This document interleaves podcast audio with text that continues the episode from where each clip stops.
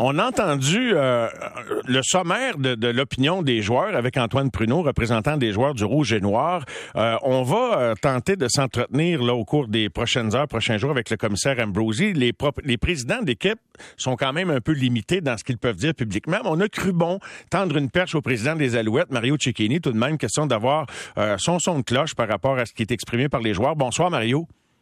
Bonsoir, euh, Mario. Ça va bien? Ça va très bien. On vient d'entendre Antoine. On sent quand même, là, il n'y a pas eu de déclaration incendiaire de la part d'Antoine, mais on sent que là, ils ont ravalé pas mal d'un dernier jour. Puis je lui disais, puis je commence avec ça, euh, de la même façon qu'avec lui, avec toi, Mario, mais il me semble que dans circonstances, je pouvais pas m'imaginer qu'il était pour y avoir un conflit de travail cette année dans la Ligue canadienne, que tout le monde a intérêt à s'entendre. Puis les autres, ils disent que le propos officiel puis la réalité, c'est, euh, est-ce qu'il y a vraiment des, ingrédients pour qu'on, qu'on en soit là face à à, une grève, Mario?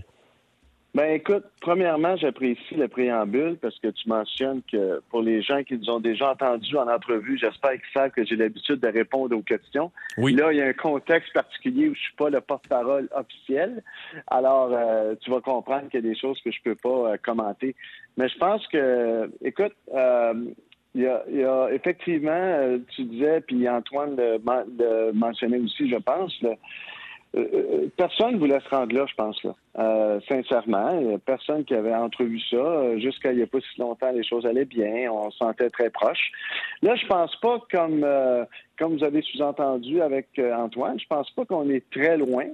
Euh, mais il s'agit de se rasseoir, puis de conclure ça, puis de négocier. Puis c'est sûr que on ne sait pas ce qui se passe dans une salle de négociation. Euh, juste pour que pour les, pour que les auditeurs sachent bien, je suis pas moi sur le comité de, de négociation. Alors on est informé. Euh, et puis, c'est ça, on a été surpris samedi. On a vraiment confiance que tout est bien. Euh, mais garde, euh, j'espère qu'on parle de questions de jour, effectivement, puis qu'on tourne la table le plus vite possible, puis que ça puisse euh, faire débloquer le dossier. Est-ce qu'il est possible de nous dire, Mario, qui mène la conversation au nom de la Ligue à cette table? Est-ce que c'est le commissaire lui-même ou c'est l'avocat mandaté pour négocier pour, pour la Ligue, question de comprendre la dynamique. Pour avoir moi-même représenté des employés dans une négociation, je tu sais, toute proportion gardée, tu sais, il y a une dynamique qui s'installe là-dedans. Des fois, ça tient aux individus qui sont là. Tu changes d'individu, boum, tu règles ça en 48 heures, tu sais. Ben euh, oui, euh, comme toi, j'ai déjà vécu des situations de cette façon-là. Euh, Écoute, on a des. C'est un, un, comité de cinq ou six personnes, je crois, écoute, sauf erreur, qui sont tous à la table. Je pense pas que Randy lui-même est toujours là. Mais euh, c'est des gens qui, en principe, se connaissent bien, qui ont négocié quatre, cinq conventions ensemble, même, je pense. Euh, faudrait, faudrait voir, mais au, moins trois, avec les mêmes personnes autour de la table. Donc, euh, il n'y a pas de surprise au niveau de de, de qui sont les gens qui sont assis. Alors, je pense que je pense que cette année, je pense qu'il y a un contexte, Mario, aussi très, très. Euh, les deux dernières années ont été très, très difficiles. Les, les propriétaires ont subi des pertes, évidemment. Les joueurs l'année passée ont fait des sacrifices pour jouer à une saison de 14 matchs. Alors, il faut réconcilier tout ça. Je pense que tout le monde. Euh, euh, des fois, j'ose croire, des fois, c'est un mal pour un bien. Euh, peut-être que cette euh, mise sur pause-là de 48 heures ou, ou 72 à partir de demain, j'espère que ça va être court, qu'on va être capable de compter ça en jours. Là. mais je reste, moi, j'ai une tendance à être optimiste, comme tu sais, puis il faut juste trouver la façon. C'est correct peut-être que les deux parties aient plus de recul avec ce qui est arrivé avec si on veut, le fait que samedi, ça ne soit pas entendu avant. Alors donc, euh, il y a du recul qui est, qui est pris, puis peut-être que ça va être pour mieux avancer.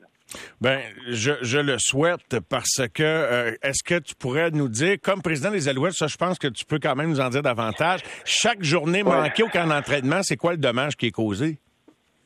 Je pense que le dommage est basé. Nous, en fait, puis je vais dire très honnêtement, puis tantôt tu l'as mentionné, quand je suis arrivé euh, samedi, j'étais là, évidemment. Puis quand j'ai vu les joueurs euh, samedi soir, d'abord, j'étais très content. Écoute, l'atmosphère était super. Euh, les joueurs, là, on parlait pas de conflit à ce moment-là, puis on était dans le crunch. Moi, j'ai fait mon speech aux joueurs pour leur dire bienvenue à 7h moins quart.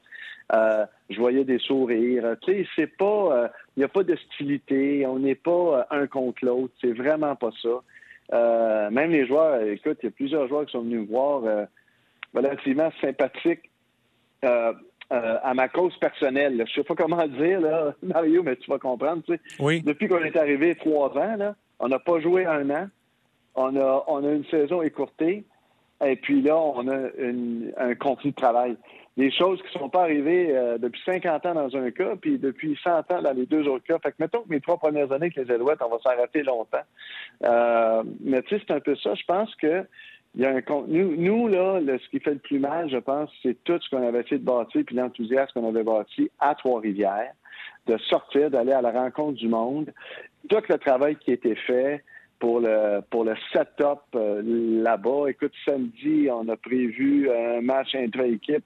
On m'a dit quand je suis arrivé en fin de semaine que toutes les loges étaient vendues, qu'ils attendaient, dans le fond, un stade plein pour une pratique, au fond, pour un match intra-équipe. Il y avait de l'enthousiasme qui était bâti.